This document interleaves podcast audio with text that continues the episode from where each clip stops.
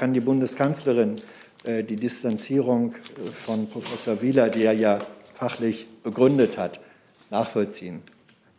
Ich glaube, die inhaltlichen Positionen dürften äh, Frau Merkel ja sehr einleuchten. Teilt sie sozusagen auf der inhaltlichen Ebene die Kritik von Herrn Wieler? Die Bundeskanzlerin steht an der Spitze der Bundesregierung, die diese Beschlüsse gefällt hat, und sie vertritt diese Beschlüsse. So, liebe Kolleginnen und Kollegen, herzlich willkommen in der Bundespressekonferenz, dieser Regierungspressekonferenz an diesem Freitag. Ich begrüße den Regierungssprecher Steffen Seibert und die Sprecherinnen und Sprecher der Ministerien. Lassen Sie mich kurz vorab sagen, aufgrund der vielfachen Live-Berichterstattung. Dies ist eine Veranstaltung der Bundespressekonferenz. Wir sind ein Verein von Journalistinnen und Journalisten, die gewährleisten, dass hier jede Woche mehrfach Fragen an die Bundesregierung gestellt werden, so auch an diesem Freitag. Dafür danken wir, dass Sie auch in diesen schweren Tagen hier bei uns zu Gast sind. Auf dem Fernsehsender Phoenix gibt es eine Gebärdendolmetschung. Auch dafür danken wir. Wir kommen wie an jedem Freitag zu den Terminen der Kanzlerin für die nächste Woche und eine weitere Ankündigung durch das durch den Regierungssprecher. Herr Seibert, bitte. Ich danke Ihnen. Ja, meine Damen und Herren, guten Tag. Ich möchte im Namen der Bundeskanzlerin und der gesamten Bundesregierung dem israelischen Volk unser tief empfundenes Beileid aussprechen zu der Katastrophe am Berg Meron und ihren schrecklichen Folgen. Es ist von mehr als 40 Menschen die Rede, die im Gedränge und in der Massenpanik ihr Leben verloren haben und von vielen Verletzten mehr. Wir teilen die Trauer der Familien um diese Menschen. Sie waren als Pilger zu einem religiösen Fest der Freude aufgebrochen und haben nun so den Tod gefunden. Unsere Gedanken gehen auch zu den zahlreichen Verletzten in der Hoffnung, dass sie wieder gesund werden können. Dann machen wir gleich weiter mit den Terminen der Kanzler. Ja. Das geht am Montag, den 3. Mai, los mit einer Sitzung der Bundeskanzlerin mit den zuständigen Bundesministern und Ministerinnen zu aktuellen Themen der Corona-Pandemie, also einer Sitzung des Corona-Kabinetts ab 11 Uhr. Am Mittwoch ab 9.30 Uhr zur geübten Zeit die Sitzung des Bundeskabinetts unter Leitung der Bundeskanzlerin. Ebenfalls am Mittwoch feiern die Niederlande zum 76. Mal den Befreiungstag, an dem an das Ende der Besatzung durch das nationalsozialistische Deutschland am 5. Mai 1945 erinnert wird. Aus diesem Anlass nimmt die Bundeskanzlerin ab 12 Uhr digital an einer Gedenkveranstaltung mit Ministerpräsident Rütte teil. Sie wird eine Rede halten und sie wird dann mit jungen Niederländern und Niederländerinnen zu dem Thema Freiheit diskutieren. Ebenfalls am Mittwoch, 5. Mai, wird die Kanzlerin am CDU-Kongress digital für eine zukunftsgerichtete transatlantische Partnerschaft teilnehmen. Sie wird dort gegen 14.50 Uhr eine Rede halten. Am Donnerstag, den 6. Mai, ist der Petersberger Klimadialog und auch an dem nimmt die Bundeskanzlerin teil per Videokonferenz. Sie wird während des sogenannten High-Level-Segments zwischen 14.10 Uhr und 14.50 Uhr eine Rede halten. Die verschiedenen Redebeiträge, natürlich auch die der Bundeskanzlerin dieses High-Level-Segments, können Sie per Livestream verfolgen unter www.pcd12.de. Ebenso ist die Teilnahme des britischen Premierministers Boris Johnson bestätigt, des äh, UN-Generalsekretärs Antonio Guterres und des Vizepräsidenten der Europäischen Kommission Franz Timmermans. Dieser Petersberger Klimadialog, das wissen Sie, ist seit 2010 ein Forum des Austauschs zu aktuellen Fragen des internationalen Klimaschutzes. Und in diesem Jahr geht es vor allem darum, die Weltklimakonferenz COP26 in Glasgow vorzubereiten. Es wird um Fragen der Klimaanpassung, der Klimafinanzierung sowie der Regeln für internationale CO2-Märkte nach Artikel 6 des Pariser Klimaabkommens gehen.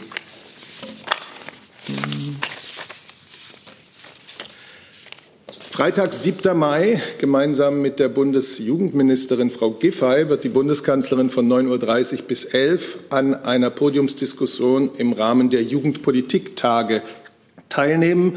Im Wesentlichen geht es um zwei Themenbereiche. Wie geht es der Jugend in der Pandemie und wie können wir die Jugendbeteiligung und junges Engagement stärken? Etwa 550 Teilnehmerinnen und Teilnehmer dieser Podiumsdiskussion, die etwa im Alter zwischen 16 und 27 sein werden, werden die Möglichkeit haben, sich zuzuschalten und Fragen zu stellen. Und dann gibt es eine offene Frage- und Diskussionsrunde. Diese Jugendpolitiktage über drei Tage vom 6. bis 9. Mai sind eine Veranstaltung des Bundesjugendministeriums und Teil der gemeinsamen Jugendstrategie der Bundesregierung. Der inhaltliche und organisatorische Partner ist die Jugendpresse Deutschland. Am Freitag, den 7. und am Samstag, den 8. Mai, lädt die portugiesische EU-Ratspräsidentschaft zu einem Gipfel nach Porto ein. In mehreren Stufen geplant sind eine hochrangige Konferenz zur Umsetzung der europäischen Säule sozialer Rechte, ein informeller Europäischer Rat sowie ein EU-Indien-Gipfel. Die portugiesische Ratspräsidentschaft hat diese Veranstaltung mit großem Engagement vorbereitet. Vor allem hat Portugal es in den vergangenen Monaten mit intensiven und mit anerkennenswerten Maßnahmen geschafft, die Inzidenzzahlen in den Griff zu bekommen. Dazu beglückwünschen wir uns unsere ähm, portugiesischen Freunde. Dennoch hat angesichts der Pandemiesituation in Deutschland und der strengen Beschränkungen, unter denen die Bundesbürger derzeit zu leben haben, die Bundeskanzlerin darum gebeten, die Möglichkeit einer digitalen Teilnahme zu haben. Und Premierminister Costa hat sie eingeladen, an diesem informellen Europäischen Rat digital, also in Form einer Videozuschaltung, teilzunehmen. Bei der vorgeschalteten Konferenz, äh, die ich erwähnt habe, also äh, der Konferenz zur Umsetzung der europäischen Säule sozialer Rechte, wird die Bundesregierung durch Bundesminister Heil vertreten. Chronologisch, es gibt also erst diese hochrangige Konferenz Umsetzung der europäischen Säule sozialer Rechte. Dazu sind eingeladen die Staats- und Regierungschefs oder in Vertretung die Arbeits- und Sozialminister. Ähm, da ist es geplant, dass die europäischen Sozialpartner eine Erklärung zur Stärkung der europäischen Säule sozialer Rechte verabschieden, ein sogenanntes Porto Social Commitment, also wie gesagt, eine Erklärung der Sozialpartner auf europäischer Ebene ohne Beteiligung der Mitgliedstaaten oder der europäischen Institutionen. Dann ein gemeinsames Abendessen der Staats- und Regierungschefs am Freitagabend. Dabei werden sie den EU-Indien-Gipfel vorbereiten, der am darauffolgenden Tag stattfinden wird. Außerdem plant der europäische Ratspräsident Charles Michel auch einen Austausch zur Pandemiebekämpfung. Beim anschließenden informellen Europäischen Rat am Samstag dann werden sich die Staats- und Regierungschefs ebenfalls mit der sozialen Dimension der EU befassen. Sie beabsichtigen, eine gemeinsame Erklärung zur europäischen Sozialpolitik zu verabschieden und anschließend dann der EU-Indien-Gipfel mit allen europäischen Ratsmitgliedern und der virtuellen oder digitalen Teilnahme des indischen Ministerpräsidenten Modi. Das ist der Blick auf die kommende Woche. Dann haben wir noch eine Ankündigung des BMU. Genau, ergänzend zu dem, was Herr Seibert gerade zum Petersberger Klimadialog gesagt hat, ähm, dass der Höhepunkt ist sicherlich das High-Level-Segment am Donnerstag, das erwähnt wurde. Aber darüber hinaus gibt es zahlreiche weitere Ministerrunden und auch Satelliten-Events, die die ganze Woche über stattfinden. Unter dem Vorsitz von Bundesumweltministerin Svenja Schulze und dem britischen ähm, designierten Vorsitzenden der nächsten Weltklimakonferenz, Alok Sharma, erwarten wir rund 40 Klimaministerinnen und Klimaminister aus aller Welt. Unser Anliegen ist, äh, den Schwung, der jetzt auch international entstanden ist mit dem Climate Leaders Summit letzte Woche ähm, von Joe Biden, diesen Schwung auch in die offiziellen Verhandlungen unter dem Dach der Vereinten Nationen zu tragen. Der Petersberger Klimadialog ist hier traditionell eine wichtige Brücke und auch eine wichtige Vorbereitung für die ähm, nächste Weltklimakonferenz, in diesem Fall die Konferenz in Glasgow im November. Ähm, wir beginnen mit einer Auftaktpressekonferenz am Dienstag um 11.30 Uhr, die Sie auch auf ähm, www.bmu.de verfolgen können. Da wird die Bundesumweltministerin einen Ausblick auf die Woche geben. Und wir wollen auch mit einer Standortbestimmung beginnen. Ähm, das wird Niklas Höhne vom Climate Action Tracker übernehmen, der bis dahin ausrechnet, wie weit die Welt gekommen ist beim Klimaschutz, auch unter Berücksichtigung der neuesten Klimaziele, die wir vergangene Woche gehört haben. Ähm, nach dem Ministerinnen und Ministertreffen am Donnerstag und Freitag wird es dann Freitag um 15 Uhr eine Abschlusspressekonferenz geben mit der Bundesumweltministerin und mit Alok Sharma.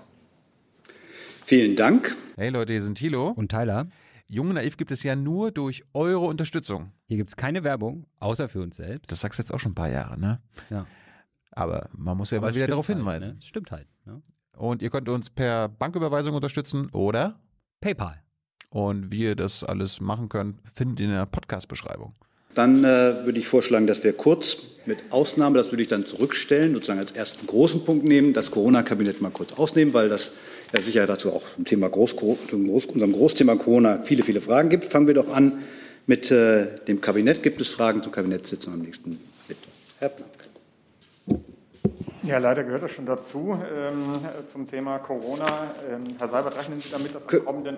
Können wir das gleich sozusagen, das machen wir gleich als erstes und sind dann gleich als erster dran, ja? Dass wir sozusagen alle Corona-Themen sozusagen, und ich nehme an, dass Sie zu der Verordnung fragen wollen, äh, äh, dass wir das dann gleich abhandeln. Gibt es Fragen zum äh, Befreiungstag aus den Niederlanden und der Aktivität der Kanzlerin dazu? Sehe ich nicht. Zum Weltklimadialog.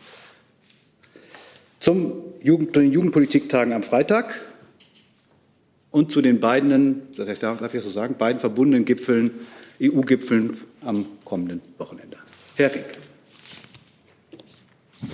Ja, zu dem zweiten Teil, nämlich dem Gespräch mit Herrn Modi, plant äh, die EU und die Bundesregierung anlässlich dieses Gipfels dann nochmal ein erweitertes Hilfspaket ähm, welchen Anteil wird Corona bei der EU-Indien-Gipfel? Na, Sie haben es ja, Sie sind ja geschickt. Ja, Aber wir gehen dann gleich sozusagen ansatzlos so weg. Also, als Partner Indiens sehen wir Europäer und sieht natürlich auch die Bundesregierung die große Notlage, in der sich äh, Indien derzeit durch äh, die enorme zweite Welle der Pandemie ähm, die derzeit das Land äh, erreicht hat, befindet, sowohl auf europäischer Ebene als auch auf bilateraler Ebene, also in deutscher Hilfe für Indien, äh, ist jetzt ja äh, einiges dabei, in Bewegung zu kommen oder schon in Bewegung gekommen. Und das wird sicherlich auch eine Rolle spielen. Aber äh, es gibt auch schon vorher im Europäischen Rat, also noch nicht bei dem Indien-Gipfel, eine, äh, eine Beratung über die Pandemielage. Und äh, das heißt, das Thema ist ja derzeit äh, weder aus dem Indien-Gipfel herauszuhalten noch aus dem, aus dem Europäischen Rat, der dem vorhergeht.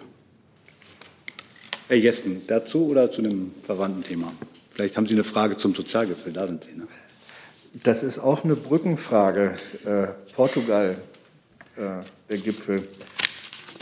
Spielt da die Rolle Portugals als sozusagen ein Vorreiter bei äh, Corona-Bekämpfungspolitik eine Rolle? Also erst einmal habe ich gerade für die Bundesregierung gesagt, dass wir sehr genau gesehen haben, wie Portugal aus einer sehr schlimmen Situation kommt, wo es sogar ähm, Hilfe durch die Bundeswehr gab, ähm, jetzt mit sehr anerkennenswerten, intensiven, strengen, wenn man so will, Maßnahmen es geschafft hat, die Inzidenzzahlen sehr deutlich zu senken. Und ich habe für die Bundesregierung auch äh, den portugiesischen Freunden dazu unsere Glückwünsche ausgesprochen. Äh, ich habe es gesagt, es gibt äh, ja nicht zum ersten Mal, sondern äh, sehr regelmäßig jetzt einen Austausch im Kreis der Staats- und Regierungschefs über die Pandemiepolitik. Und äh, ich kann nun nicht kann nicht im Einzelnen schon vorhersehen, welche Punkte äh, da angesprochen werden. Aber äh, es ist ja gut denkbar, dass der portugiesische Gastgeber äh, die Erfahrungen seines Landes berichtet. So, da Sie jetzt elegant zum Thema Corona gekommen sind, ist der Herr Blank jetzt wie versprochen mit der ersten Frage. Ja, Herr Seibert, nachdem es Forderungen gibt, unter anderem von Herrn Schäuble, die Verordnung ähm, über die Vorteile für Geimpfte und Genesene nicht erst Ende Mai verabschieden, wird diese Verordnung schon am Mittwoch im Kabinett sein und sehen Sie Chancen, dass es dann schon am kommenden Freitag im Bundesrat ist? Danke. Also ich will vielleicht mal über den äh, zeitlichen Ablauf, so wie die Bundesregierung ihn jetzt anstrebt, sprechen. Wir sind jetzt in der Bundesregierung in der Abstimmung über den Entwurf, den die Bundesjustizministerin vorgelegt hat. Anfang der Woche wollen wir als Bundesregierung damit fertig sein. Aber dann nicht sofort ins Kabinett gehen, sondern sofort den Kontakt mit Bundestag und mit den Ländern im Bundesrat herstellen. Und den Grund dieses Verfahrens will ich erklären. Eine Rechtsverordnung der Bundesregierung nimmt einen anderen Weg durchs Parlament als ein Gesetzentwurf. Äh, da entscheidet der Bundestag dann wird die Zustimmung des Bundesrates eingeholt und der Bundesrat kann diese Zustimmung in Form eines sogenannten Maßgabebeschlusses geben. Das heißt, er fordert Änderungen an der Verordnung. Wenn die Bundesregierung diese Änderungen dann, was sie natürlich täte, aufgreifen und einarbeiten würde, müsste sich dann erneut der Bundestag mit der Rechtsverordnung befassen. Das ist also ein zumindest sehr zeitintensives Verfahren. Und wir wünschen uns äh, einen schnellen Durchlauf durchs Parlament. Deswegen wollen wir einen Entwurf einbringen, äh, der so äh, mit Bundestag und Bundesrat ähm, geeint ist, dass äh, er mehrheitsfähig ist und ein schneller Durchlauf durchs Parlament möglich ist. Das ist der ehrgeizige Zeitplan, den wir haben. Ja, aber das, eine Nachfrage, könnten Sie das dann mit Daten verknüpfen? Weil nächste Woche ist Plenarwoche. Das weiß ich. Und es, das weiß ich. Und es gibt eine Bundesratssitzung am 7. Mai. Aber das hängt natürlich auch von den anderen Beteiligten ab. Die Bundesregierung äh, ist jetzt mit Hochdruck dabei, äh, die Ressortabstimmung über, die, über den Entwurf der Justizministerin abzuschließen. Anfang der Woche haben wir das und werden dann sofort ähm, in das Gespräch mit den äh, Ländern und dem Parlament gehen. Äh, trotzdem noch mal die Nachfrage, letzte. Ähm, sehen Sie eine Möglichkeit, das schon am kommenden Freitag in den Bundesrat zu bekommen, abschließend? Ich habe gesagt, das hängt natürlich auch von den anderen Beteiligten ab. Herr Ponzen, zum Thema Corona. Zum Thema, äh, Herr Seibert, Sie sagen gerade, ähm, wir haben jetzt einen sehr ehrgeizigen Zeitplan da. Das stimmt, aber die Kritik zielt ja auch darauf ab, dass dieser ehrgeizige Zeitplan nicht schon viel früher angegangen worden ist. Die Frage, die steht ja nun seit vielen Monaten, manche sagen seit Mitte letzten Jahres im Raum. Warum hat man sich dieser offensichtlich ja kommenden Frage nicht schon viel früher mit so einem ehrgeizigen Zeitplan gewidmet? Es ist ein wichtiges, darüber sind wir uns alle einig, auch ein sensibles und ein sehr komplexes Thema. Es ist sensibel, das hatte die Bundeskanzlerin zu Wochenbeginn ja auch erörtert, weil wir in einer gewissermaßen Zwischenphase sind. Äh, es gibt inzwischen, Gott sei Dank, dank der Impffortschritte, ähm, Millionen von Bürgern, die den vollständigen Impfschutz haben. Es gibt aber noch sehr viel mehr, die ihn nicht haben. Gleichzeitig, und das ist auch ganz klar, geht es um Grundrechte, die beachtet und die geschützt werden müssen. Und äh, beides in einen guten Ausgleich zu bringen, auch im Sinne des gesellschaftlichen Zusammenhangs, das macht das zu einer komplexen Aufgabe. Aber ich habe Ihnen jetzt ja vorgelegt, es gibt äh, vorgetragen, wie wir es angehen wollen, und zwar mit großem mit großem Druck und mit großem zeitlichen Ehrgeiz. Es gibt den Vorschlag, äh, den ausgearbeiteten Entwurf der Bundesjustizministerin. Wir sind in der Ressortabstimmung. Wir werden sie sehr bald abgeschlossen haben, um dann mit den beiden Häusern des Parlaments eine, einen Kontakt aufzunehmen, eine Verständigung herzustellen, sodass ein schneller Durchlauf durchs Parlament ähm, hoffentlich möglich ist. Zusatz? Ja, Zusatzfrage dazu. Ähm, Liegt es genau daran, dass halt eine Entscheidung so schwierig ist, weil man vielen Millionen Menschen vielleicht von Kopf stoßen würden, während andere eben genau auf diese Antwort warten. Ist das der Grund, warum die Entscheidung nicht äh, getroffen wurde, beziehungsweise schon früher angegangen wurde? Meine Frage war ja die Komplexität der Aufgabe, die Sie ja gerade mal skizziert haben, die war eigentlich letztes Jahr schon klar. Ja, vielleicht möchte auch das Justizministerium, das ja da federführend arbeitet, noch etwas zu sagen.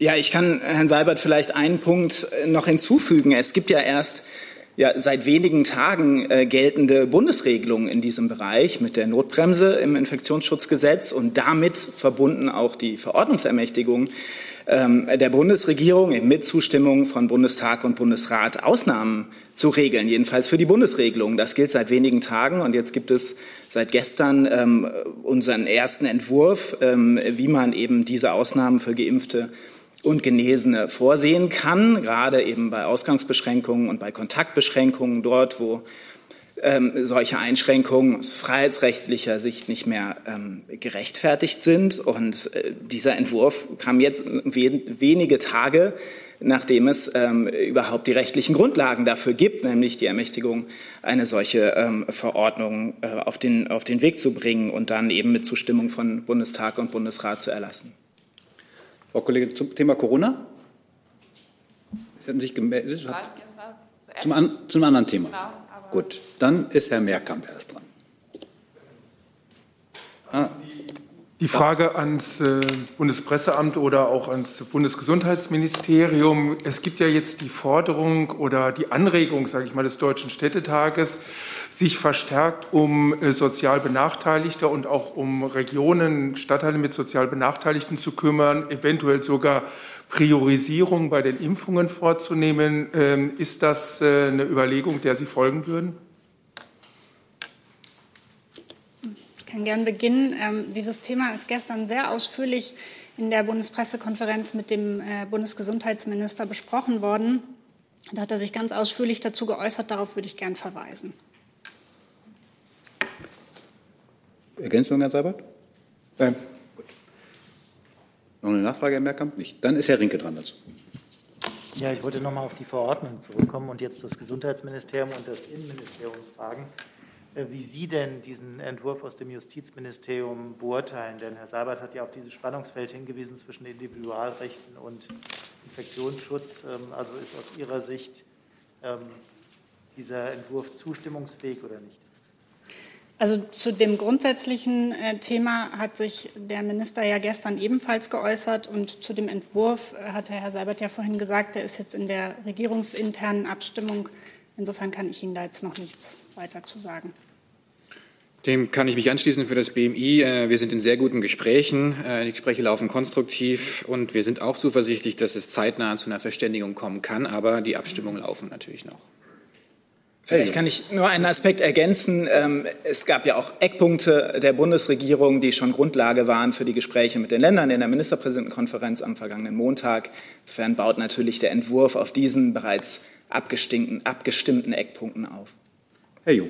Ja, Lernfrage direkt dazu. Die Ministerin sagt ja, Zitat, wenn es aber jetzt belegt ist, dass von vollständig Geimpften und Genesen keine besondere Gefahr mehr ausgeht, dann müssen wir die Einschränkung ihrer Grundrechte zurücknehmen. Was heißt denn keine besondere Gefahr und wo wurde das belegt?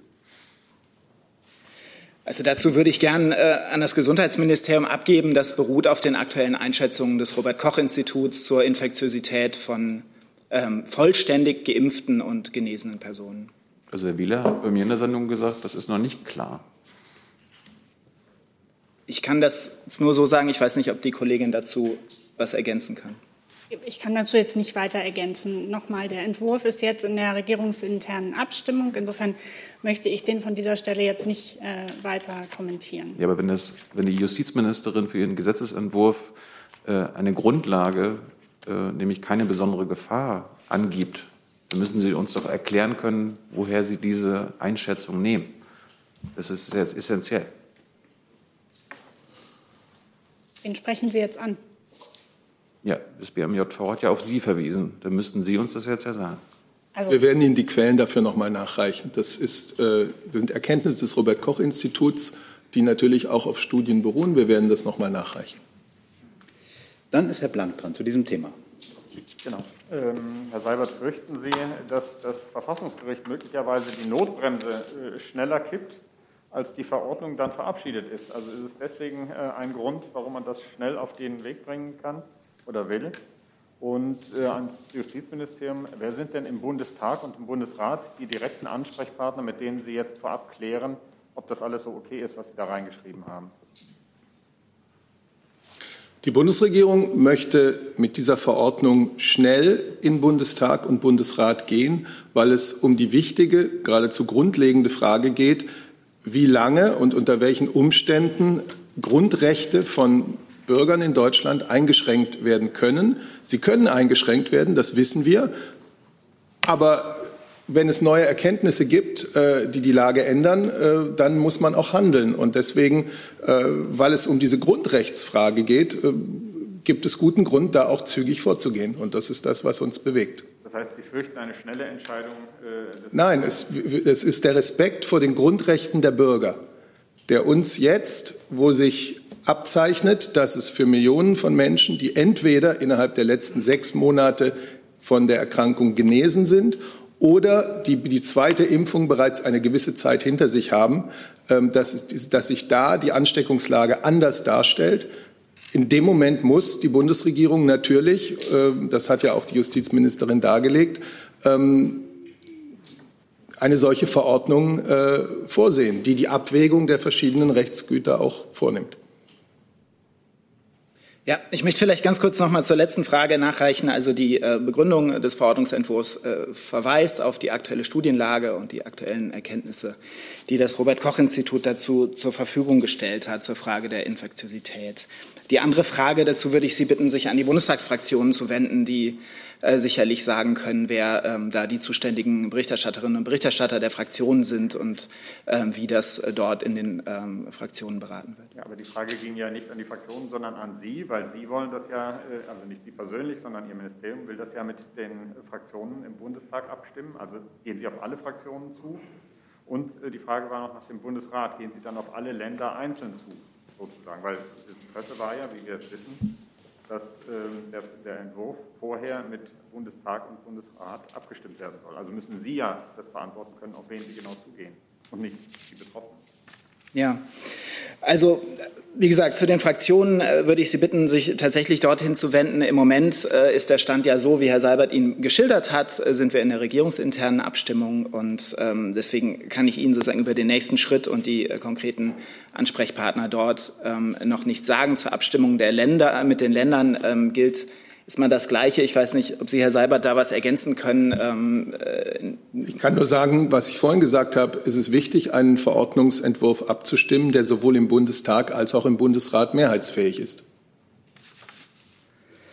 Herr Jordans, zu diesem Thema der Verordnung?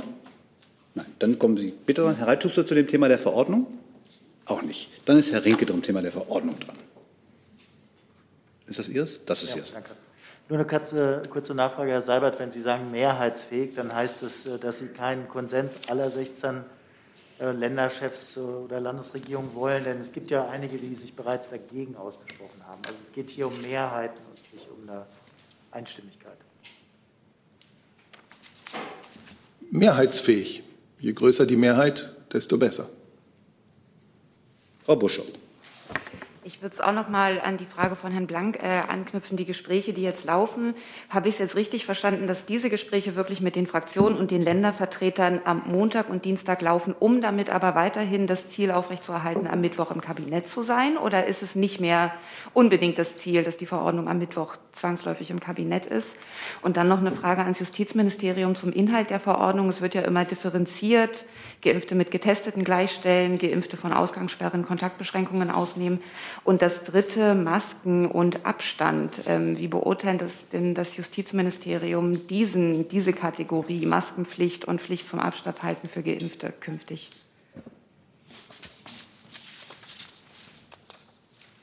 Wer möchte beginnen? Okay, dann äh, fange ich mal an mit dem, mit dem zweiten Teil äh, der Frage. Also ähm, zum, zum Inhalt der, der Verordnung, einen ganz kleinen Moment. Ähm, die Justizministerin hat heute in den Zeitungen der Funke Mediengruppe ja schon zwei ganz konkrete Punkte genannt, nämlich ähm, dass die Verordnung, der Verordnungsentwurf vorsieht, dass vollständig geimpfte und Genesene von den Ausgangs- und Kontaktbeschränkungen äh, ausgenommen werden sollen, weil solche Freiheitseinschränkungen eben bei vollständig geimpften und Genesenen nicht mehr zu rechtfertigen wären und dass darüber hinaus die Testpflicht für diesen Personenkreis entfallen sollen, also geimpfte und äh, Genesene keinen Testnachweis mehr führen müssen. Und ähm, das sind erstmal die, die konkreten Punkte, die ich jetzt auch nennen kann, weil wir ja mit diesem Entwurf jetzt in der Abstimmung sind und uns hinaus nicht zu den Details jetzt äh, gerade schon, schon äußern können. Was Masken und Abstand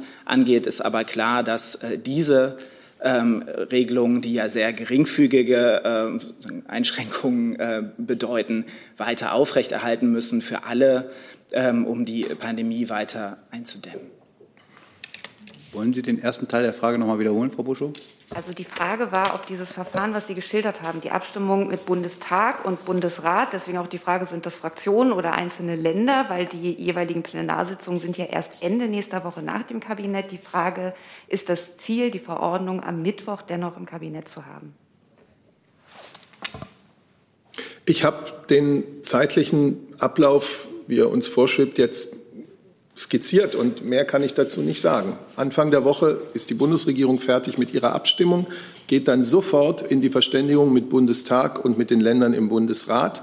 Unser Ziel ist ein schneller Durchlauf äh, durchs äh, Parlament mit einer Verordnung, von der wir vorher durch die Abstimmungen sicherstellen konnten, äh, dass, er in beiden Häusern, dass sie in beiden Häusern des Parlaments auch mehrheitsfähig ist. Gibt es weitere alles, Fragen? Und alles hängt natürlich auch dann von den Abstimmungen und von den anderen Beteiligten mit ab. Gibt es weitere Fragen zu dieser Verordnung? Das sehe ich erstmal nicht. Dann kommen wir zu anderen Corona-Fragen. Da hat Herr Jordans eine Frage und fängt damit jetzt an. Ja, meine Frage bezieht sich auch auf eine Aussage von Herrn Wieler, und zwar im Interview mit dem Kollegen Jung kürzlich, dass ihm das Neuinfektionsschutzgesetz nicht gefällt, weil es erst so spät ähm, zu der Notbremse kommt. Und deshalb würde er nicht hinter diesem Kompromiss stehen. Er hat als Beispiel genannt die Tatsache, dass Arbeitnehmer in Büros eigentlich genauso behandelt werden sollten wie Bürger beim Einkaufen. Wie steht denn die Bundesregierung, also das BMG oder Herr Seibert, ähm, äh, dazu, dass der oberste Virenjäger der Republik äh, dieses Gesetz so hart kritisiert? Da Herr Spahn und Herr Wieler hier gestern eine ausführliche Pressekonferenz gemeinsam gegeben haben, in der ja auch äh, die einzelnen Standpunkte sehr deutlich wurden, verweise ich auf diese Pressekonferenz. Da ist das ja von beiden Seiten gesagt worden. Wenn ich da mal nachfragen darf, akzeptieren Sie denn, dass das ein politischer Kompromiss war, der nicht nur die, ähm, ich sag mal, infektionstechnischen ähm, Überlegungen beinhaltet? Die Entscheidungen der Bundesregierung in, Sach in, Pandem in der Pandemie sind immer auf der Grundlage von wissenschaftlichem Rat, wissenschaftlichen Informationen, wissenschaftlichen Kenntnisständen, aber es sind am Ende immer politische Entscheidungen, für die auch die Politik dann äh, die Verantwortung übernehmen muss, die die Politik rechtfertigen muss. Ergänzung des BMG? Nein. Dann versuche ich jetzt mal eine Liste zu sortieren. Das nächste ist zu diesem Thema jetzt Herr Jessen. Ich würde, ja, BMAS würde ich gern mit einbeziehen, wenn es im Saal ist. Sie einbeziehen? BMAS. So. Ja. Ich frage, aber es ist eine zweigeteilte Frage. Die erste geht doch noch mal äh, an Herrn Seibert. Kann die Bundeskanzlerin äh, die Distanzierung von Professor Wieler, die er ja fachlich begründet hat, nachvollziehen? Glaube, die inhaltlichen Positionen dürften äh, Frau Merkel ja sehr einleuchten. Teilt sie sozusagen auf der inhaltlichen Ebene die Kritik von Herrn Wieler? Die Bundeskanzlerin steht an der Spitze der Bundesregierung, die diese Beschlüsse gefällt hat, und sie vertritt diese Beschlüsse. Der wissenschaftliche Rat, nicht nur von Herrn Wieler, sondern von äh, dem Robert Koch Institut insgesamt und unzähligen Wissenschaftlern verschiedenster Fachrichtungen ist uns enorm wichtig.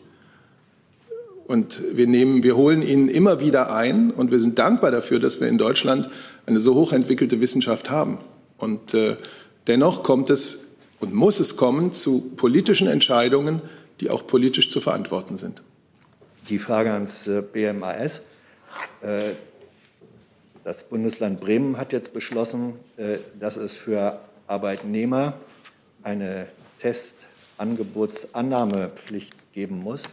Äh, wünschen Sie sich, dass auch andere Bundesländer in entsprechender Weise dafür sorgen, dass Testungen an Arbeitsstätten tatsächlich durchgeführt werden können? Also die Festlegungen äh, der die Länder haben ja die Möglichkeit, äh, eigene Regelungen über das Infektionsschutzgesetz äh, festzulegen. Ähm, wir haben die Testangebotspflicht in der Arbeitsschutzkontrollverordnung ähm, festgehalten, sodass jeder Beschäftigte, der nicht ausschließlich im Homeoffice ist, zweimal die Woche ein Testangebot bekommen muss. Und ähm, passen die Arbeitsschutzkontrollverordnungen natürlich auch oder die Arbeitsschutzverordnung auch äh, an die aktuelle Pandemielage an? Ja, das ist der bekannte Zustand. Äh, meine Frage war ja, ob Sie es aus Gründen äh, der Pandemiebekämpfung begrüßen würden, wenn auch andere Bundesländer dem Bremer Beispiel folgen, weil es sind ja nur die Tests wirksam, die dann auch durchgeführt, also angenommen werden. Mit Einverständnis, ich habe meine Antwort gegeben. So, jetzt versuchen wir das mal zu sortieren. Gibt es weitere Fragen zu diesem Thema Testen am Arbeitsplatz? Da hat der Jung eine Frage. Ein Arbeitsplatz generell. Also Herr Wieler hat explizit gesagt, klar ist, die Arbeitnehmer und Arbeitgeber müssen genauso behandelt werden wie Bürger, zum Beispiel beim, also wie Bürger beim Einkaufen. Und dass die jetzigen Regeln für Büros und Produktionsstätten nicht konsequent oder hilfreich sind. Und das darf nicht sein. Nehmen Sie diese Kritik an. Und wann hat der Minister zuletzt mit Herrn Wieler gesprochen? Also zur letzten Frage kann ich Ihnen hier keine Angaben machen. Sollte ich dazu noch was beitragen können, ähm, werde ich das nachholen. Ähm, ansonsten haben wir hier ja schon oft darüber gesprochen, ähm, was die Arbeitsschutzverordnung festlegt und dass ihr Ziel ist, allen Beschäftigten einen höchstmöglichen Schutz am Arbeitsplatz äh, zu bieten durch die verschiedenen Maßnahmen, ähm, Maske tragen, wenn sozusagen andere Maske tragen, Abstandsregeln etc. Dann kommen wir jetzt zu Herrn Barwick. Das, das, ist jetzt. In der Region Kaiserslautern leben rund 50.000 US-Soldaten mit ihren Familien. Diese zählen statistisch gesehen nicht als Einwohner. Allerdings bei Positivtestungen fließen sie in den Inzidenzwert des RKI ein. Das hat jetzt nach der Notbremse dazu geführt, dass zum Beispiel diese Woche der Wert ohne Einberechnung, beziehungsweise mit Einberechnung des Amerikaner, wäre er unter 100 gewesen. Ohne die Einberechnung, wie es das RKI macht, liegt er über 100. Da würde mich interessieren, ist mit den entsprechenden Konsequenzen für die dortige Bevölkerung, ist der Bundesregierung diese Problematik bei der Verzerrung der Inzidenzwerte bewusst und was plant sie, um dieses Problem aufzulösen? Also aktuell kann ich Ihnen dazu nichts sagen. Ich kann aber gerne schauen, ob wir dazu was nachliefern können. Menschen, die in einer Region leben, sind Menschen. Unabhängig davon, ob sie, weil sie Angehöriger einer, äh, einer fremden Armee sind, äh, statistisch so oder so behandelt werden. Aber sie sind Menschen, die in einer Region leben. Und äh, wenn bei ihnen Infektionsfälle auf äh, tauchen, dann ist es doch nur richtig, äh, diese Infektionsfälle auch in das Gesamtbild hineinzunehmen, in die Gesamtbetrachtung, oder? Ja, aber das Problem ist ja umgekehrt. Die Inzidenzen werden aufgenommen, aber die 50.000 Mann bei einer Großregion von 300.000, die werden nicht mit einberechnet. Sehen Sie die Verzerrung? Inzidenzen kommen rein, die 50.000 Menschen kommen aber raus. Und, aber meine zweite Scheint mir ein sehr spezielles Problem zu sein, aber da werden wir sicherlich eine Antwort nachreichen können. Äh, gut, die 300.000 Leute, die deswegen unter der Notbremse leiden. Aber äh, meine zweite Frage war, das ist ja vermutlich nicht die einzige Problematik, wo es diese Verzerrung kommt. Da würde mich interessieren, es gibt ein paar Beispiele aus Speyer, Asylsuchende und Asylbewerbende. Ist da das Prozedere ähnlich? Die werden ja auch nicht statistisch als Einwohner gezählt, aber die Positivtestungen gehen in den RKI-Wert mit ein. Kann das das Gesundheitsministerium so bestätigen? wie gesagt, ich kann Ihnen da aktuell nichts zu sagen. Ich mache mich gerne schlau und schaue, ob wir da was nachliefern können. Herr Rinke. Eine Frage an das Wirtschafts- und Finanzministerium.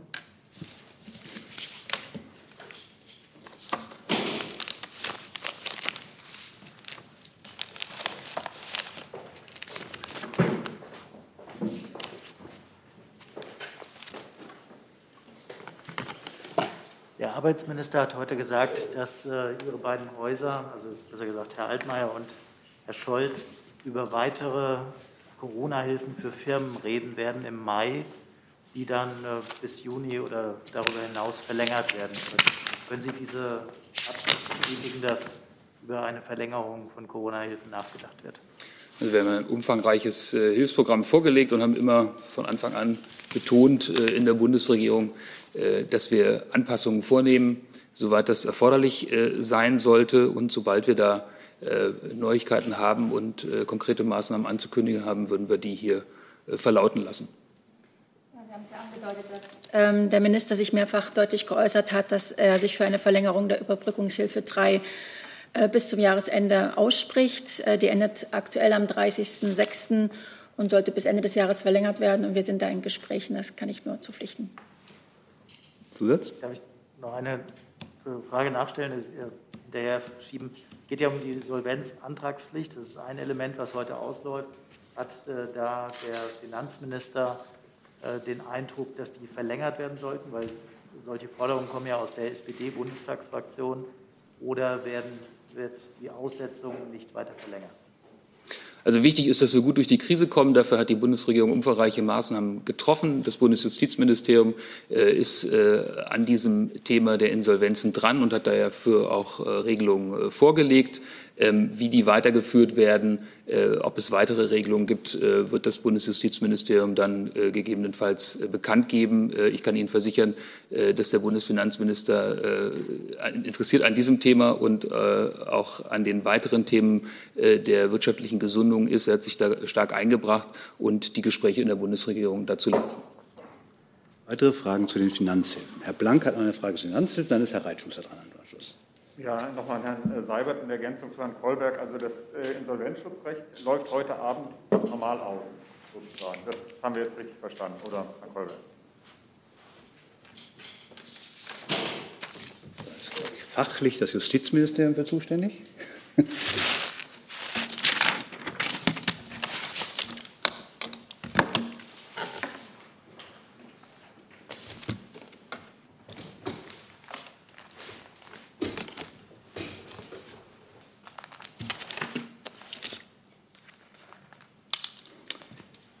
Sorry, das dauert hier eine Sekunde. Das tut mir leid. Ja, Herr Blank. Also, ähm, äh, das ist richtig. Die ähm, Aussetzung der Insolvenzantragspflicht läuft aus zum äh, 30. April, ähm, läuft heute aus. Und derzeit, ähm, das habe ich schon mehrfach auch diese Woche hier gesagt, plant die Bundesregierung keine Verlängerung. Jetzt ist Herr Rettungsrat. Ja, wenn Herr Krall schon da sitzt, dann ändere ich meine Fragenreihenfolge und fange mit der Frage an das Verbraucherschutzministerium an. Es ist ja so mit Maskenbefreiungsattesten, dass die inzwischen eine Diagnose enthalten müssen. Und da beklagen sich Ärzte, sie sagen, es gibt Probleme mit massiven psychischen Problemen. Das muss dann notiert werden und die müssen das dann bei Kassierern vorzeigen, im Alltag vorzeigen. Wie sieht es da mit dem Verbraucherschutz, mit dem Datenschutz aus? Danke. Das kann ich jetzt nicht erkennen, inwiefern das ein spezifisches ähm, Verbraucherschutzthema ist, was ärztliche Atteste ähm, genau für Informationen enthalten müssen.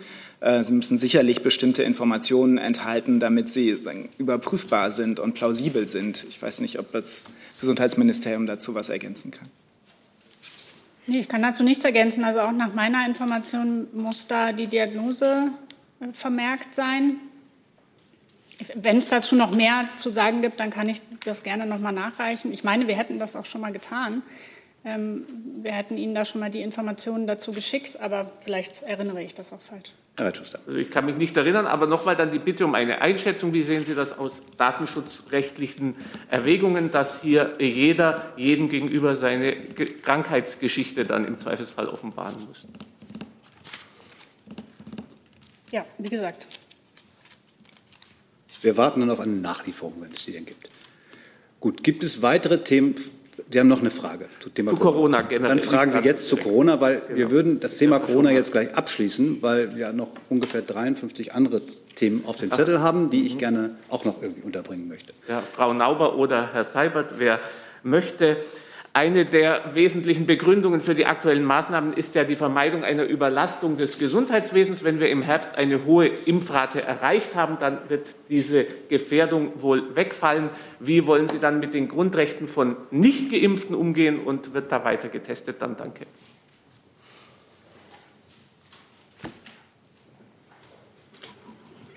Also ich möchte jetzt hier keine Vorausschau in den Herbst machen. Äh, die Pandemie, das hat sie jetzt seit äh, Anfang des vergangenen Jahres bewiesen, ist äußerst dynamisch und hat uns schon manchmal vor Situationen gestellt, mit denen wir nicht gerechnet haben. Eine Überlastung unseres Gesundheitssystems zu vermeiden, das heißt ja nichts anderes, als dass wir jedem, der an Corona erkrankt, der schwer erkrankt, der möglicherweise intensivmedizinische Behandlung braucht, die bestmögliche Behandlung auch zukommen lassen wollen. Es soll nicht eine Situation geben, wo es keine Plätze mehr gibt. Und derzeit haben wir wieder mit um die 5000 äh, belegten äh, Intensivbetten eine Situation fast äh, so angespannt wie im Winter, im Januar, auf dem, auf dem Höhepunkt der damaligen Welle. Das heißt, im Moment können wir noch nicht von Entspannung reden. Und äh, Sie haben den Intensivpfleger gestern hier möglicherweise in seinem wirklich eindrucksvollen und auch irgendwie berührenden Statement gehört.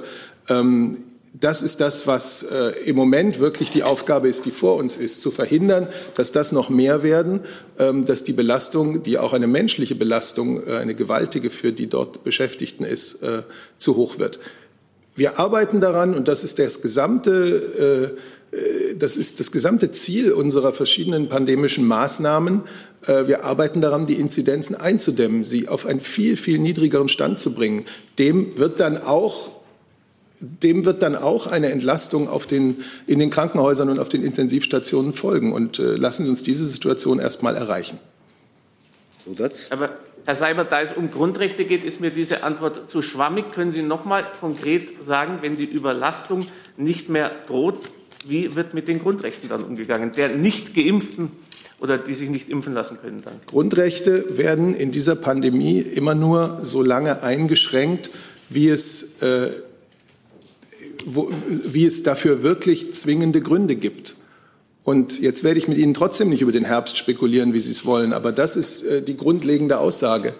Äh, die Pandemie hat Grundrechtseinschränkungen notwendig gemacht, wie wir sie in Deutschland, äh, in der Bundesrepublik Deutschland jedenfalls nie erlebt hatten. Äh, und wir arbeiten dafür, dass diese Grundrechtseinschränkungen äh, so bald als möglich auch wieder eingestellt oder äh, aufgehoben werden können. Das gilt ganz grundsätzlich.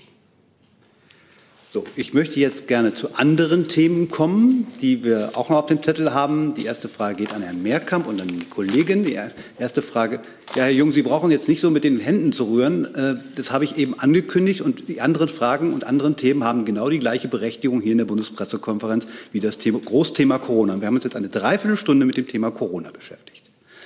So, jetzt ist Herr Mehrkamp dran. Ich glaube, er hat mir das Thema Afghanistan zugerufen. Verteidigungsministerium. Ich glaube, wir brauchen auch gleich das Außenministerium, wenn Herr Borgerwitsch auch schon mal. Oder auch ans Außenministerium. Das müssen wir dann sehen.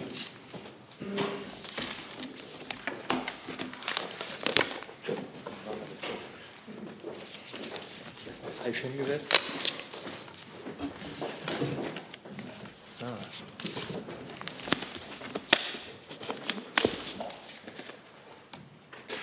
Ähm, die Bundeswehr hat ja jetzt ihren Abzug aus Afghanistan begonnen. Frage, wann wird nach jetzigem Stand der letzte Soldat, äh, das letzte militärische Gerät Afghanistan verlassen haben? Und wenn ich das dann gleich anschließen darf, was bedeutet das?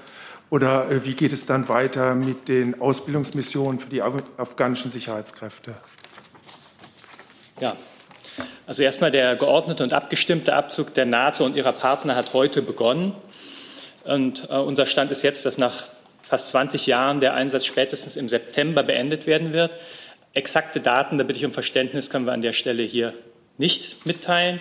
Und wir sind ebenfalls ähm, in Gesprächen mit den Partnern, wie wir ähm, entsprechende, ähm, wie wir Afghanistan im Anschluss ähm, weiter unterstützen können. Dazu gibt es auch sehr, sehr viele Aussagen ähm, unserer Ministerin und weiterer Minister. Und ich kann aber im Moment keine konkreten Inhalte dazu mitteilen weil im Moment dazu Planungen und Gespräche noch im Gange sind. Und ähm, sobald wir was haben, teilen wir es Ihnen mit.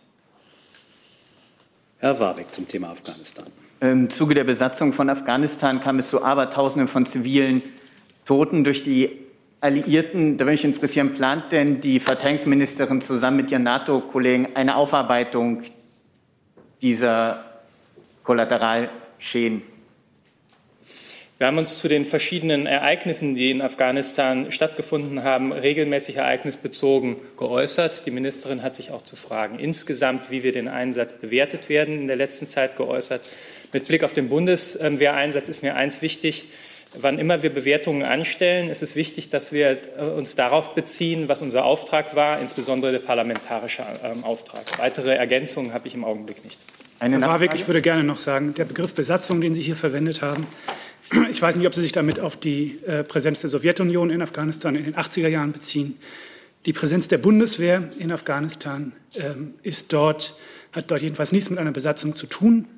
Das hat begonnen im Zuge einer vom UN-Sicherheitsrat mandatierten Mission und äh, findet derzeit statt auf Bitten der gewählten afghanischen Regierung im Rahmen der, pardon, der NATO-Ausbildungsmission äh, Resolute Support.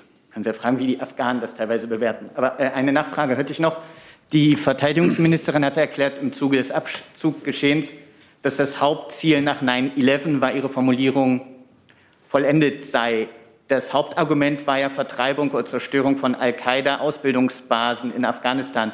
Jetzt gibt es bis heute eigentlich keine Belege, dass 9-11 wirklich von Afghanistan aus geleitet wurde. Hat die Ministerin da neue Erkenntnisse Herr Warwick, ich finde, wir treten jetzt nicht ein in eine Diskussion über Ihre alternativen Erklärungsmodelle zu 9-11. Das sind keine alternativen Erklärungsmodelle. Das sind alternative Erklärungsmodelle. In die Diskussion tritt die Bundesregierung von dieser Stelle aus mit Ihnen nicht ein. Herr Warwick, als Vorsitzender der Bundespressekonferenz muss ich Ihnen sagen, dass diese Sichtweise eine sehr singuläre ist und ich bitte Sie nicht, sozusagen zur allgemeinen Fragestellung zu verwenden. Aber es ging ja nicht darum, dass man 9-11 in Frage gestellt hat, sondern die Verursacher und von wo aus das ging. Und es ist bis heute nicht geklärt, ob da wirklich Afghanistan das Hauptland für die Planung war. Mehr habe ich nicht gesagt. Und das sollte auch in der Bundespressekonferenz eine Frage sein, die man stellen kann, ohne dass da der VT-Hammer niederrammt. Sie haben einen ganzen Fernsehsender, auf dem Sie das ausbreiten können. Noch nicht. Herr Tofigny, da sind Sie. Herr Burger, ähm, der Spiegel meldet über angebliche Evakuierungspläne für deutsche Staatsbürger nach dem NATO-Abzug. Können solche Berichte bestätigen? Und wie sehen Sie grundsätzlich die Sicherheitslage in Afghanistan? Es ist ja auch die Befürchtung, dass nach dem NATO-Abzug Taliban wieder an die Macht kommen, sich putschen kann oder kämpfen kann. Wie besorgt sind Sie über die Sicherheitslage? Ich fange mal an. Ähm, ich würde Sie gerne auf Äußerungen äh, des Außenministers bei seinem Besuch gestern in Kabul äh, verweisen, äh, wo er gesagt hat, wir ziehen zwar unsere Soldaten ab, aber nicht den politischen und finanziellen Support, den es für Afghanistan gibt. Wir werden weiterhin den Aufbau der Streitkräfte und Polizei, soweit es möglich ist, unterstützen. Wir werden vor allem den politischen Prozess unterstützen.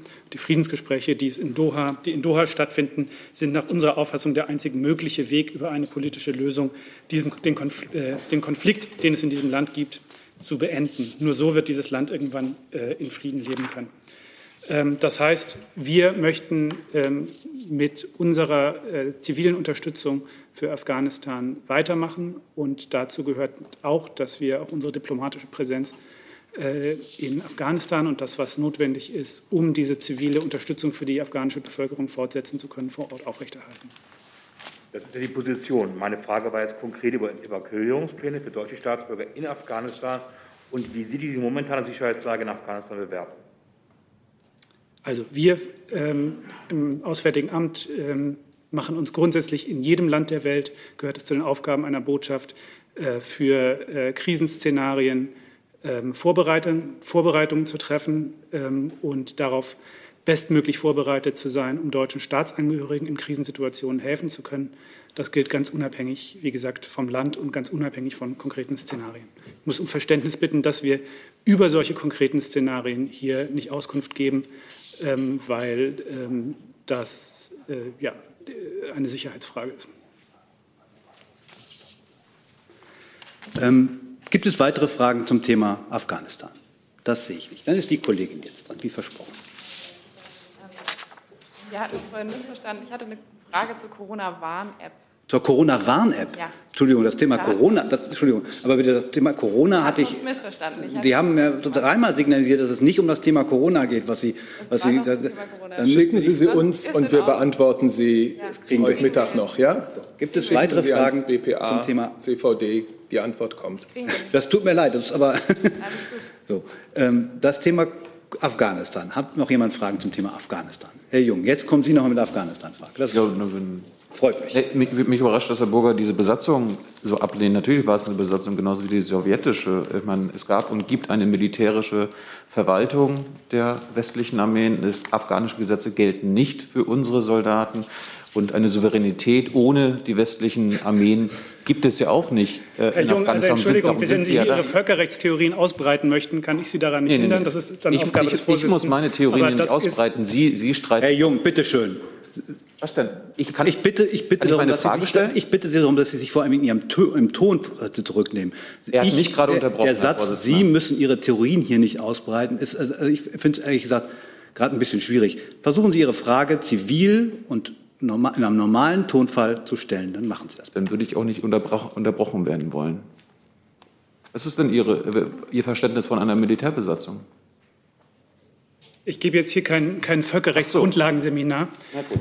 Aber ähm, wir können, ich kann Ihnen gerne eine, ähm, eine, eine, Fundstelle in einem völkerrechtlichen Standardwerk zum Begriff der gerne. Besatzung gerne. zukommen lassen.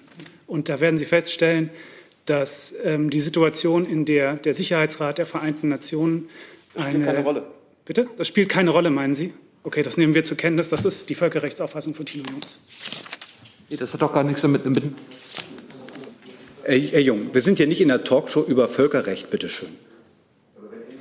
Er, er, er hat, die Regierung hat Ihnen gerade angeboten, diverse Fundstellen über die Frage von Besatzung und Nichtbesatzungsrecht, über Völkerrecht und Ähnliches. Nehmen Sie es zur Kenntnis.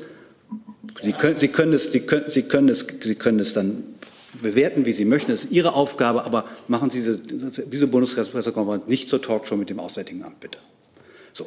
Frau Kollegin, auch zu Afghanistan, auch zu, meine Frage ist, wollen Sie auch was zu Afghanistan fragen? Gut, dann sind Sie noch gar nicht dran, tut mir leid. Ich habe, ich habe nämlich zwei Fragen, die online und ich möchte gerne stellen, weil ich glaube, dass sie wichtig sind, nämlich zur Frage des gestrigen, gestrigen Verfassungsgerichtsurteils zum Klimaschutz. Äh, diese beiden Fragen von Frau Büsker und Herrn Bauchmüller versuche ich mal zusammenzufassen. Äh, in der Frage von Herrn Bauchmüller. Sieht die Bundesregierung eine Chance, das Klimaschutzgesetz noch in dieser Legislaturperiode den Anforderungen des Bundesverfassungsgerichts entsprechend zu verschärfen? Wie könnte so eine Verschärfung aussehen und sind Sie darüber im Gespräch in der Bundesregierung? Ja, vielen Dank. Ähm, ich würde gerne auch für die Bundeskanzlerin ähm, insgesamt über dieses gestrige Urteil etwas sagen. Das ist nämlich ein wegweisendes Urteil. Und das ist ein Erfolg, ein großer Erfolg für die jungen Menschen, die geklagt haben aber auch für die jungen und nachfolgenden Generationen darüber hinaus. Wir begrüßen, dass das Gericht das Klimaschutzgesetz äh, als grundsätzlich verfassungsmäßig ansieht, denn es bestätigt damit insbesondere den Ansatz des Gesetzes, das Ziel des Pariser Abkommens auch im deutschen Recht und für die deutsche Politik festzuschreiben. Messlatte bleibt, den weltweiten Klimaanstieg, Temperaturanstieg auf unter zwei Grad möglichst 1,5 Grad zu begrenzen. Und damit bestätigt das, Ziel, das Gericht auch unser Ziel, Klimaneutralität in Deutschland bis 2050 zu erreichen.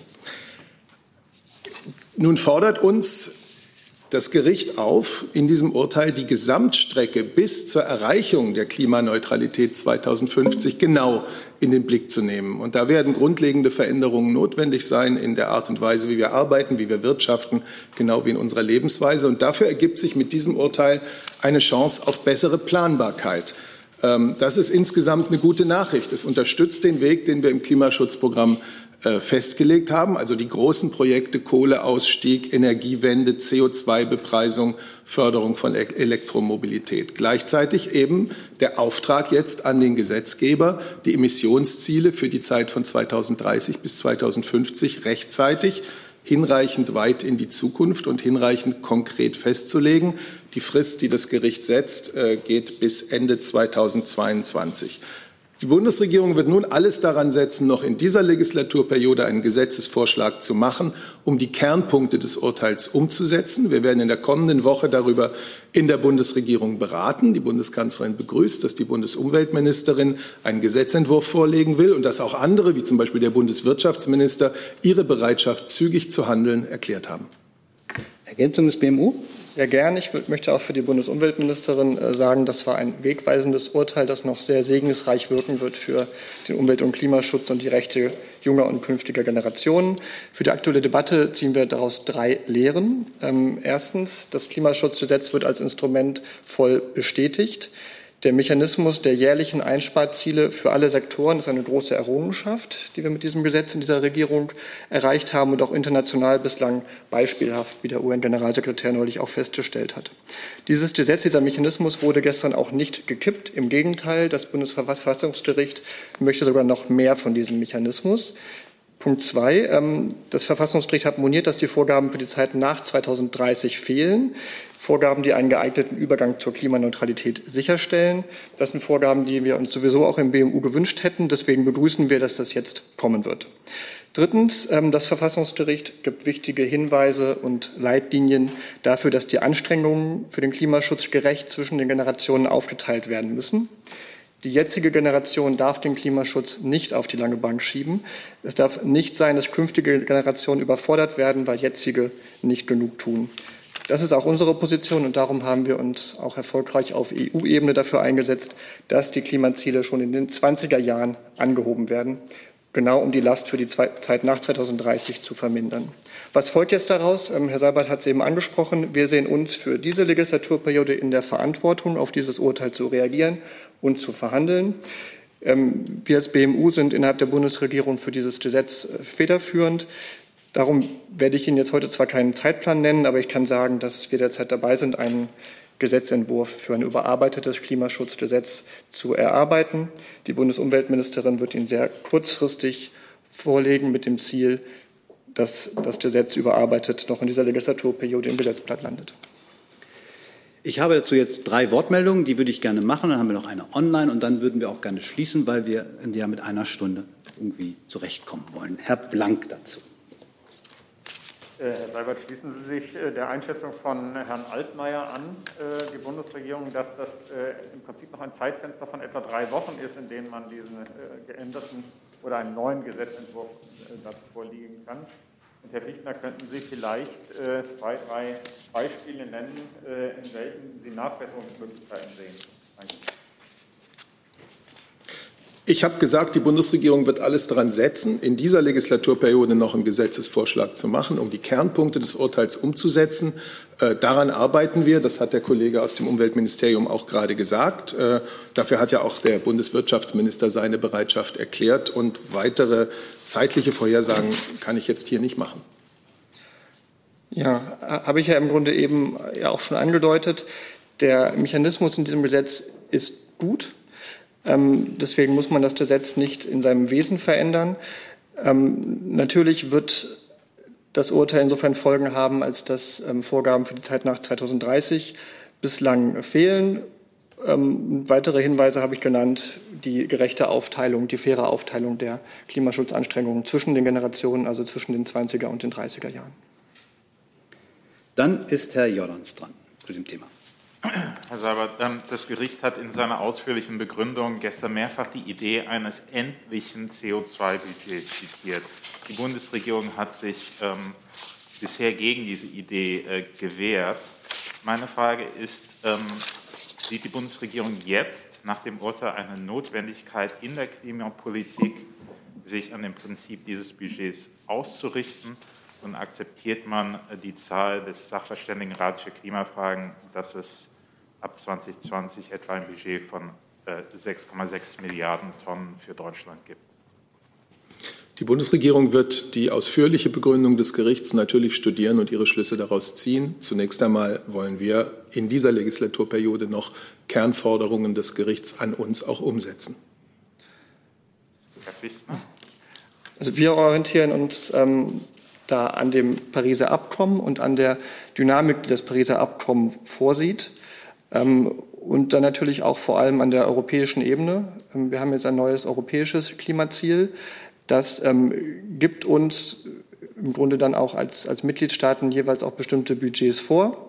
Das ist aber nicht zu verwechseln mit dem, was, was Sie gerade angesprochen haben. Das Bundesverfassungsgericht hat auch kein bestimmtes Budget gestern vorgegeben. Und das wäre auch klimapolitisch nicht, nicht richtig gewesen. denn in bestimmten Auslegungen wäre das nur um den Preis von äh, Strukturbrüchen am Industriestandort Deutschland möglich, die man angesichts der internationalen Signalwirkung ähm, nicht wollen kann im Sinne des Klimaschutzes. Es gibt auch nicht das eine Budget, das äh, unverrückbar als unverrückbare feste Größe und wir kennen auch keinen Staat, der damit arbeiten würde. Ähm, vielmehr gibt es eine ganze Bandbreite ähm, vom Weltklimarat auf globaler Ebene, die aber wiederum nicht einfach so national runtergebrochen werden können, weil es da in der Staatengemeinschaft keine Verständigung zu gab. Also in Kopenhagen hat man sich damals nicht geeinigt und in Paris hat man sich ausdrücklich auf einen anderen Ansatz geeinigt, dem wir auch folgen. Das ist der Ansatz, Klimaschutz ohne Strukturbrüche zu organisieren, indem man rechtzeitig beherzte Schritte für den Klimaschutz geht und diese Schritte nicht auf die lange Bank schiebt. Und wie ähm, Stefan Haufi hier letzte Woche auch gesagt hat, immer wieder zu fragen, was können wir mehr tun? Das ist der Geist des Pariser Abkommens, ein schrittweises, dynamisches Vorgehen, das eben auch besser als Budgets in der Lage ist, technologische und gesellschaftliche Fortschritte abzubilden. Herr Rinke, als letzter zu diesem Thema jetzt. Genau, ich hätte ganz gerne das Wirtschaftsministerium gefragt, was denn die Konsequenzen aus Sicht des Wirtschaftsministers sind. Äh, wird zum Beispiel die Idee-Novelle jetzt äh, dahingehend angepasst, dass man auch Ziele für die Zeit 2022 bis 2030 noch in dieser Legislaturperiode verabschieden möchte? Äh, ja, ich kann mich ähm, zum einen dem nur anschließen, was gesagt worden ist. Minister Altmaier hat ja schon seine Bereitschaft klar zum Ausdruck gebracht, dass er dass es auch sein Ziel ist, äh, alle Anforderungen des Bundesverfassungsgerichts zu erfüllen. Er ist dazu auch im Gespräch mit den verschiedenen äh, Regierungsmitgliedern, wie das ja schon angekündigt worden ist. Und zu Ihrer Frage nach der EEG-Novelle, es gibt ja ähm, europaweite Vorgaben, die jetzt ähm, Ziele, die erhöht worden sind. Und im Rahmen dessen ist es ja äh, so und so Überlegungen, äh, im Rahmen von EEG noch weitere Festlegungen zu treffen. Da kann ich aber noch nichts Genaues sagen. Da sind wir auch noch in äh, Gesprächen dazu kurz nachfragen darf, also wenn man die Ziele verschärft, noch in dieser Legislaturperiode, würde aber doch dieser Punkt mit dazugehören. Wir sind in Gesprächen dazu, was man alles umsetzen kann im, im Rahmen dessen, was das Bundesverfassungsgericht fordert. So, wir haben jetzt noch eine Frage, die wir online machen, die Kollegin und der Tofik Nia, und dann würden wir heute Schluss machen. Ähm, wir fangen mal mit der Online-Frage an. Die geht an das Auswärtige Amt von Herrn Ayash. Am vergangenen Montag hat gleichzeitig quasi ein ägyptisches Gericht die Freilassung von drei ägyptischen Oppositionsmitgliedern aus dem Gefängnis angekündigt. Diese Maßnahmen wurden vom Außenministerium begrüßt, während das Außenministerium, das ägyptische Außenministerium in Ägypten gleichzeitig 17 ägyptische Oppositionelle äh, hingerichtet worden sind. Dazu fehlt eine Äußerung des Außenministeriums. Wieso? Dazu muss ich die Antwort leider nachreichen. Das kommen wir dann zu. Dann machen wir mit der Kollegin in der Mitte weiter. Anila Schugar, Deutsche Welle, vielen Dank. Äh, die EU-Beauftragte, also eine Frage für äh, den Herrn Seibert. Der EU-Beauftragte für den Kosovo-Serbien-Dialog, Miroslav Lajczak, versucht gerade wieder den Dialog in Gang zu setzen und im Vorfeld darauf waren auch zwei Non-Papers im Umlauf, die Vorschläge beinhalten, die im Falle eines Abkommens zwischen Serbien und Kosovo in Frage kommen könnten. Auf dem einen Non-Paper haben wir schon mal vor zwei Wochen auch geredet, geht es um die Grenzverschiebungen und auf dem anderen geht es um die Idee der Einrichtung einer autonomen Serbenregion im Kosovo, faktisch also eine sogenannte Zweite Republika Srpska. Diese Meldungen haben für reichlich Wirbel in der Region gesorgt und erfahrungsgemäß kommen ja nach den Non-Papers ja die Papers. Deshalb wäre eine klare Positionierung der deutschen Regierung für die Region sehr hilfreich. Und jetzt komme ich auch auf die Frage, Herr Seibert, hat die Bundesregierung für sich die roten Linien, die nicht übertreten werden dürfen bzw. sollten, definiert. Stichwort Grenzverschiebung, Stichwort autonome Verwaltungseinheit der Serben im Nordkosovo. Ja, ich bitte Sie um Verständnis, dass wir uns ganz grundsätzlich nicht zu Non-Papern, also informellen Papieren äußern zu den in der letzten Zeit in den Medien zu lesenden Spekulationen über Grenzveränderungen auf dem westlichen Balkan entlang ethnischer Linien möchte ich Ihnen aber sagen für die Bundesregierung, dass wir da durchaus potenzielle Gefahren sehen. Solche Grenzveränderungen können die Instabilität in der Region erhöhen. Sie können neue Spannungen, neue oder sie können neue Spannungen hervorbringen und Konflikte der Vergangenheit wieder hervorbringen. Wir fördern als Bundesregierung weiter den europäischen und den transatlantischen Weg der Länder der Region, und zwar basierend auf Demokratie, auf Rechtsstaatlichkeit und auf Multiethnizität. Wir ermutigen alle Länder der Region, ihre Reformagenda fortzusetzen, und zwar mit einem Fokus auf das Justizwesen, auf die Rechtsstaatlichkeit, auf den Kampf gegen Korruption und gegen die organisierte Kriminalität. Ich würde das gerne noch ergänzen. Ähm, der Außenminister war ja in der vergangenen Woche ähm, in äh, Kosovo und in Serbien zu Besuch, hat sich dort auch auf Pressekonferenzen mit den beiden Staatsoberhäuptern äh, ausführlich geäußert, ähm, auch zu einem Non-Paper, was äh, kolportiert worden war in der vergangenen Zeit, ähm, wo über ähm, angebliche äh, Grenzveränderungen nachgedacht wurde. Der Außenminister hat dazu gesagt, dass diese Idee in den Reißwolf der Geschichte gehört. Ich glaube, klarer kann man das nicht sagen.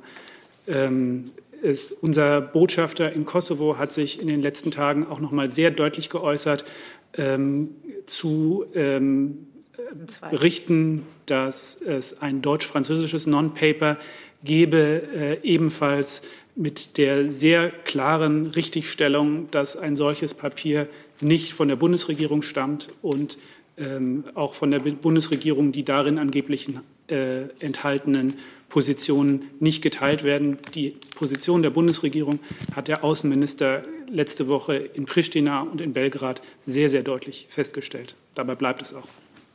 Hey Leute, Thilo hier. Unsere naive Arbeit in der Bundespressekonferenz und unsere wöchentlichen Interviews, die sind nur möglich, weil ihr uns finanziell unterstützt. Und damit das so bleibt, bitten wir euch, uns entweder per Banküberweisung oder PayPal zu unterstützen. Weitere Infos findet ihr in der Podcast-Beschreibung. Danke dafür. Dann ist Herr Tofik Nia jetzt mit der letzten Frage dran. Danke. Äh, Herr Bürger, eine Frage zu den Iran-Nuklearverhandlungen. Da gab es ja diese Woche die dritte Runde der Verhandlungen. Wie bewerten Sie die Verhandlungen und gab es auch eine weitere Annäherung der Position dazu?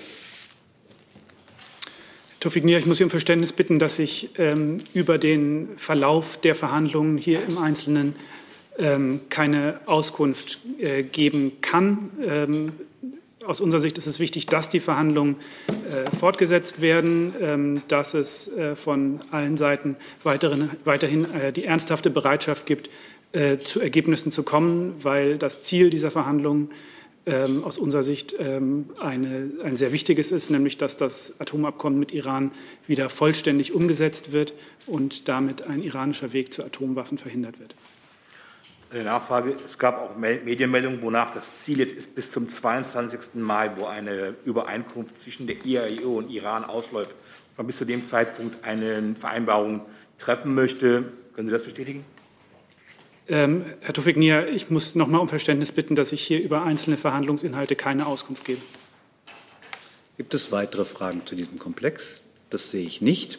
Dann entschuldige ich mich bei allen, die jetzt heute nicht drangekommen sind. Wir haben ein bisschen überzogen und ich trotzdem wünsche ich ein schönes Wochenende. Wir sehen uns Montag.